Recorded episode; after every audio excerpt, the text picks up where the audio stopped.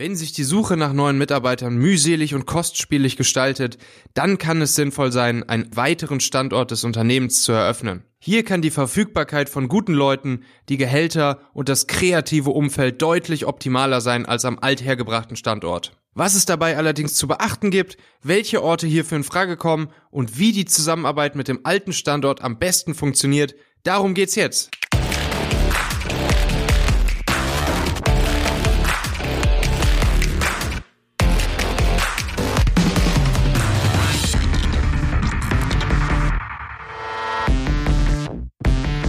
Ja, wenn sich die Suche nach neuen Mitarbeitern mühselig und kostspielig gestaltet, dann haben viele Unternehmen gute Erfahrungen damit gemacht, ein weiteres Büro, einen weiteren Standort an einem Ort zu eröffnen, an dem der Zugang zu Fachleuten einfacher und günstiger ist. Für Firmen, die beispielsweise Softwareentwickler benötigen, aber an ihrem aktuellen Standort keine solchen finden, kann die Ausweitung der Suche auf die nächstgelegene größere Stadt schnell zum Erfolg führen. Das Sammelbecken für Programmierer und kreative Köpfe zum Beispiel aus aller Welt und insbesondere auch aus Osteuropa innerhalb Deutschlands ist Berlin.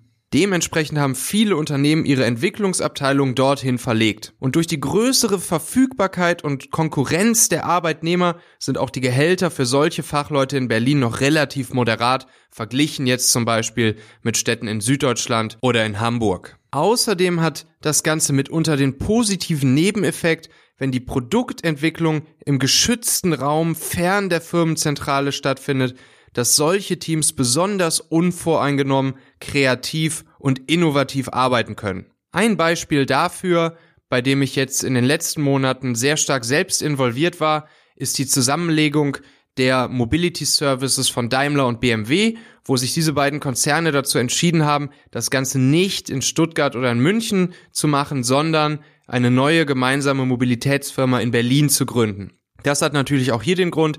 Einerseits gibt's äh, viele Fachleute in Berlin, die Gehälter sind niedriger, man kommt leichter an Leute, man kann Leute leichter begeistern, nach Berlin zu gehen, aber natürlich auch die Entfernung von den Konzernzentralen von München und von Stuttgart ist groß genug. Und die Hypothese ist, dass die Leute, die dort dann in Berlin arbeiten, an den neuen innovativen Mobilitätsprodukten der Zukunft in ihrem geschützten Raum ohne großartigen Einfluss der beiden Konzernmütter äh, arbeiten können und dementsprechend natürlich nicht sich in alte Konzernstrukturen zwängen lassen müssen und super kreativ und hoch innovativ arbeiten können. Und auch eine Zweigstelle im Ausland kann ein durchaus lohnendes Investment sein. Gerade in südeuropäischen Ländern wie zum Beispiel Spanien oder Portugal finden junge, richtig gut ausgebildete Fachleute nach ihrer Ausbildung oft nur schwierig einen Job und sind lange arbeitslos. Viele deutsche Unternehmen haben deshalb ein Büro in Barcelona oder Lissabon eröffnet, wo es mittlerweile eine immer dynamischer wachsende Technologieszene gibt und ähnliches gilt auch für osteuropäische Länder.